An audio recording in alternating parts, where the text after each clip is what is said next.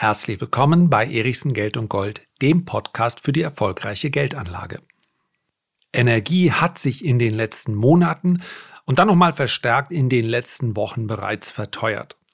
In der heutigen Folge möchte ich zwei Studien von DBS und von JP Morgan mit euch besprechen, die leider nichts Gutes erahnen lassen, im Gegenteil. Aus Gründen der Transparenz möchte ich gleich zu Beginn den Titel der heutigen Podcast-Folge etwas präzisieren. Die Frage nämlich, ob Energiepreise steigen oder fallen oder sich gar verdoppeln, ist eine, die letztlich auch mit der Politik zu tun hat. Denn in den Energiepreisen, die wir heute bezahlen, sind ja Steuern mit drin und zwar nicht zu knapp dass diese Steuern letztendlich, wenn sie an einer Stelle nicht mehr bezahlt werden, vermutlich an anderer Stelle bezahlt werden müssen, ist ebenso die Wahrheit wie die Aussage, dass ja letztlich die Frage ist, wer soll es am Ende bezahlen? Der Verursacher, der Verbraucher? Ist eine Frage, die ich heute aber offen lassen möchte. Ich möchte es nur mit auf den Weg geben. Ja, das wäre eine, es wäre eine Folge mit sehr, sehr vielen Konjunktiven. Denn praktisch täglich ändert sich hier die Nachrichtenlage. Nein, heute geht es mir um etwas anderes. Es geht mir um die mögliche Entwicklung der Ölpreise. Gas kann, ist nicht immer, Gas kann ein Beiprodukt der Ölproduktion sein. Insofern spielt es natürlich auch eine Rolle für den Gasmarkt, wie sich Öl entwickeln wird. Ganz wesentlich geht es aber natürlich heute um dieses schwarze Gold, wie es so schön heißt. Und es geht um zwei Studien. Das heißt also, den Disclaimer möchte ich mal vorwegstellen. Das hier sind die Ansichten von JP Morgan und dann ganz zum Schluss, weil es hier noch eine ganz interessante, einen ganz interessanten Gedanken gibt, von der DBS Group. So, und diese Gedanken möchte ich gerne mit euch teilen, denn es hilft ja nicht, seinen Kopf in den Sand zu stecken und an die Tankstelle ranzufahren, so wie ich heute Morgen, und zu denken, ja, holla die Waldfee, das hast du auch lange nicht mehr gesehen.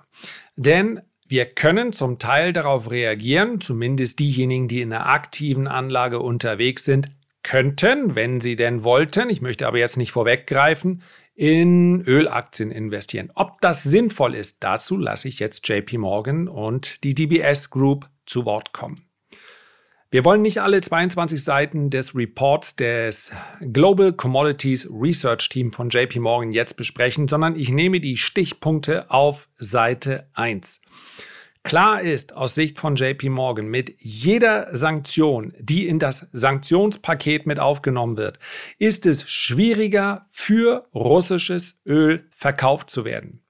Stand heute ist es für 66 Prozent des russischen Öls ja, struggling to find buyers, also schwierig Käufer zu finden. Und das umschreibt natürlich etwas einen Vorgang, den man schon wieder in einer separaten Studie besprechen könnte, nämlich am Ende des Tages findet vermutlich jedes geförderte Barrelöl einen Abnehmer. Die Frage ist aber, zu welchem Preis? Wir wissen, dass China weiterhin zu den Abnehmern gehört. Wir können ziemlich sicher sagen, das Gleiche gilt äh, für Indien, für viele Länder aus Südostasien. Aber auch die wissen natürlich, dass russisches äh, Öl und russisches Gas den Hauptabnehmer beziehungsweise die Hauptabnehmer, nämlich die Staaten aus der EU und auch in den USA, dass dieser Hauptabnehmer weg ist. Das heißt, sie werden vermutlich derzeit dieses Öl und dieses Gas vergleichsweise günstig bekommen. Russisches Gas und Öl wird separat an der Börse gehandelt. Man kann sich also die Abschläge anschauen. Sie sind teilweise immens. An dieser Stelle nochmal eine Empfehlung, die bitte nicht missverstanden werden darf. King of Oil heißt ein Buch. Es beschreibt das Leben, das Wirken, möchte ich sagen, von Mark Rich, der später Glencore gegründet hat, der, ich glaube, am letzten, äh, am letzten Tag der Präsidentschaft von Bill Clinton dann begnadigt wurde. Ja, man hat ihn vorher lange gesucht als Staatsfeind der USA. Es hat überhaupt nichts mit Bewunderung zu tun. Ja, der Mann hatte Chutzpe, wie es so schön heißt, aber selbstverständlich hat er sich um Gesetze und insbesondere auch um Interessen, die nicht seine waren, herzlich wenig gekümmert. Es geht hier also nicht um Bewunderung, sondern es geht darum, dass einem klar wird, dass Öl auch rund um Sanktionen, ja, man muss sich das so richtig vorstellen, wie wenn man eine äh, ja, ein Liter Milch oder Öl oder Wasser oder was auch immer in so einen Haufen Steine reinschüttet. Eigentlich dürfte es nicht direkt dahin fließen. Wenn man aber einen Stein in den Weg des Öls stellt, ja, ich hoffe, man kann das gedanklich so verfolgen, dann sucht sich das Öl bzw. die Milch oder das Wasser halt einen anderen Weg. So oder so, es sickert nach unten durch. Und das wird einem klar, wenn man dieses Buch liest, sehr kurzweilig. Präsident Biden bekommt derzeit reichlich Druck im eigenen Land und zwar von denjenigen, die die Gesetze, also die Senatoren, die Gesetze vorschlagen und dann verabschieden. Übrigens aus beiden Lagern, aus beiden Parteien, Demokraten und Republikanern, weil er die US-Importe des russischen Öls und Gas doch relativ schnell beschlossen hat. Und wenn es darum geht, das muss man immer verstehen, das ist quid pro quo in der Politik. Ja, wenn es heißt, er erfährt Druck, dann heißt das, an anderer Stelle muss er nachgeben und Zugeständnisse machen. In Europa sprechen wir davon, dass die großen Energiestrategen, wenn ich das mal so sagen darf und in Anführungszeichen setzen darf, denn es gibt selbstverständlich Menschen, die man als strategische Energieberater bezeichnen könnte. Ob die meisten davon allerdings gewählte äh, Vertreter in der Politik sind in Brüssel, ich wage es zu bezweifeln, denn das soll heute nicht das Thema sein, aber ich möchte kurz daran erinnern, Öl und Gas haben sich schon stark verteuert, bevor es Krieg in der Ukraine gab. Und der Grund dafür, die Ursache, liegt in dem nicht sinnvoll gestalteten Ausstieg aus den fossilen Brennstoffen. Ja, der Green Deal ist meines Erachtens vollkommen richtig.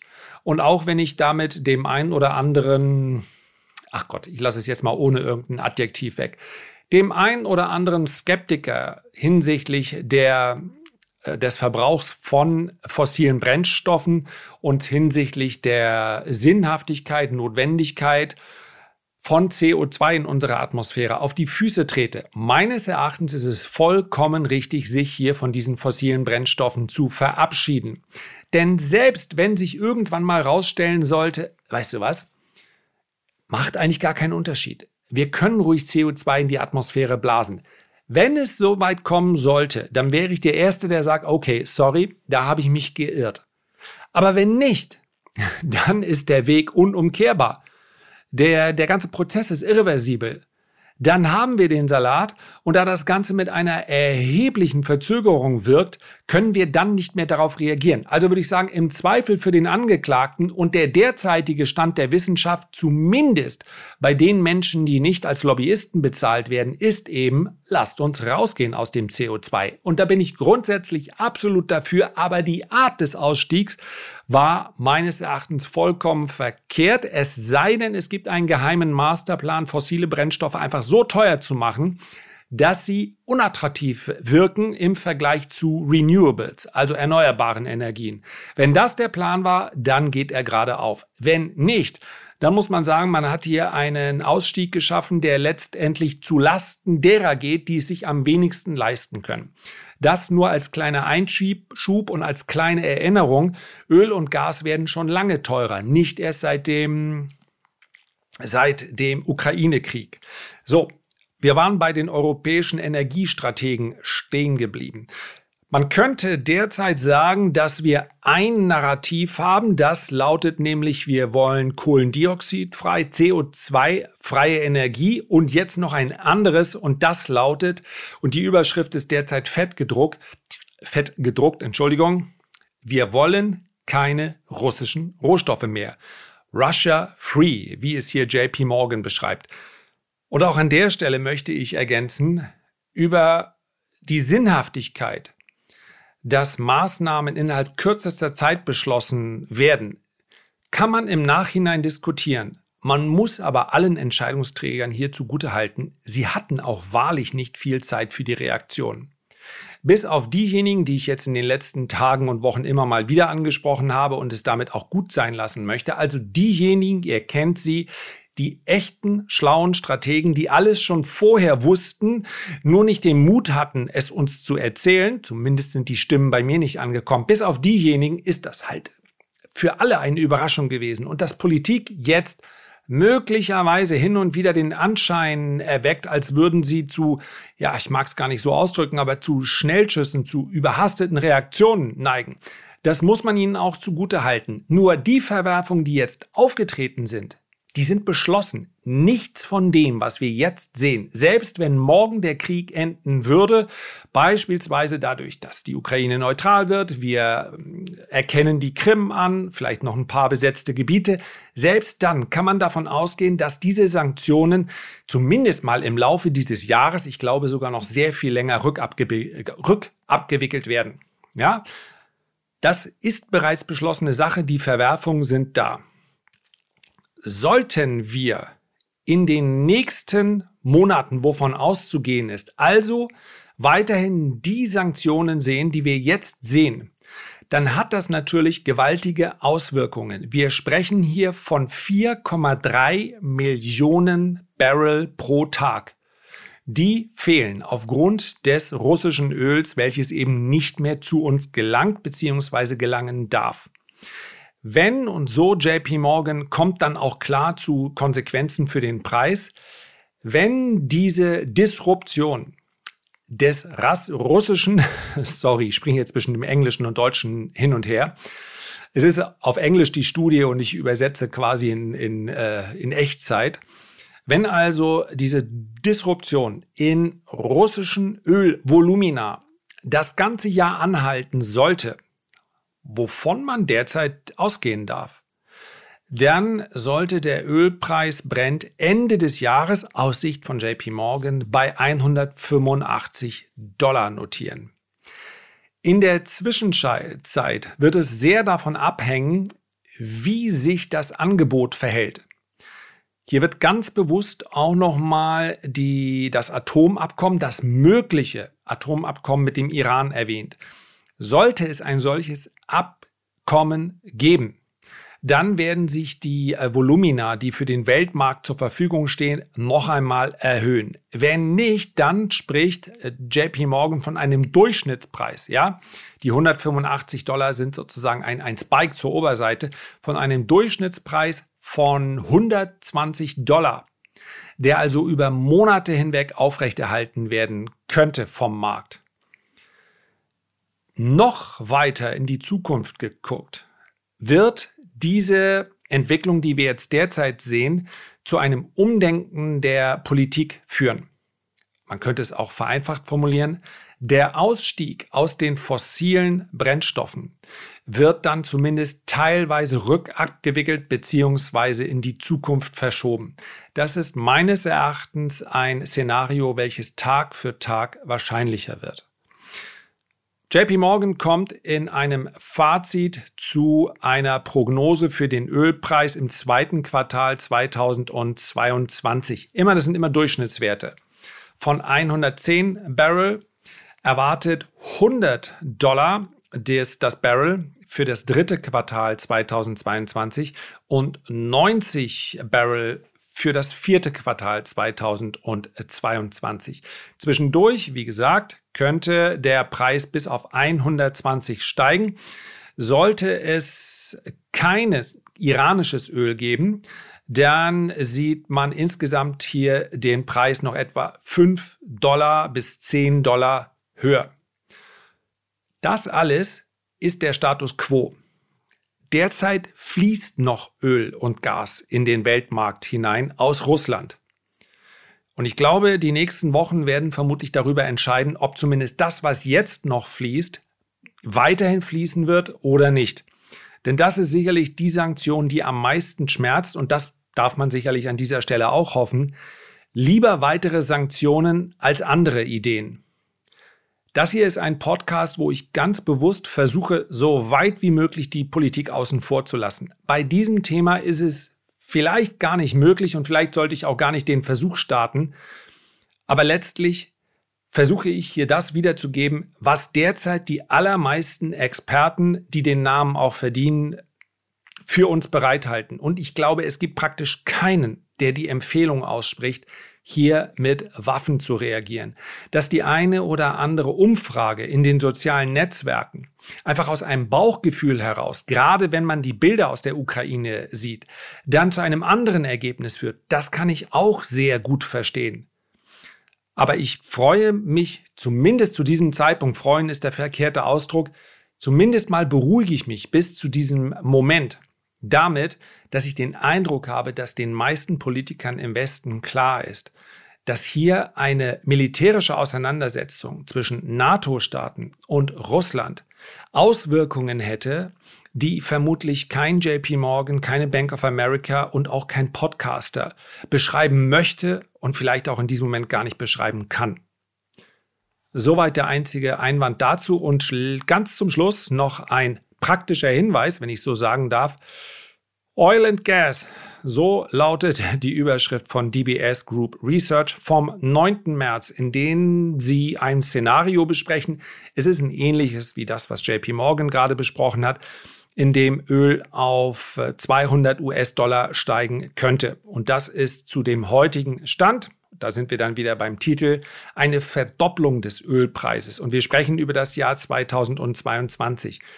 Viel interessanter aus meiner Sicht ist allerdings gegenüber diesen, diesen Spikes, die wir vielleicht sehen, ja. Und ganz ehrlich, wenn ein Preis von 100 auf 200 steigt, dann haben wir allein schon äh, Futures-Märkte, die extrem angespannt sind. Dann kann man auch 250 nicht ausschließen. Also, das ist immerhin ein Markt, in dem auch Spekulation vorherrscht, ob einem das nun gefällt oder nicht. Alles ist da möglich.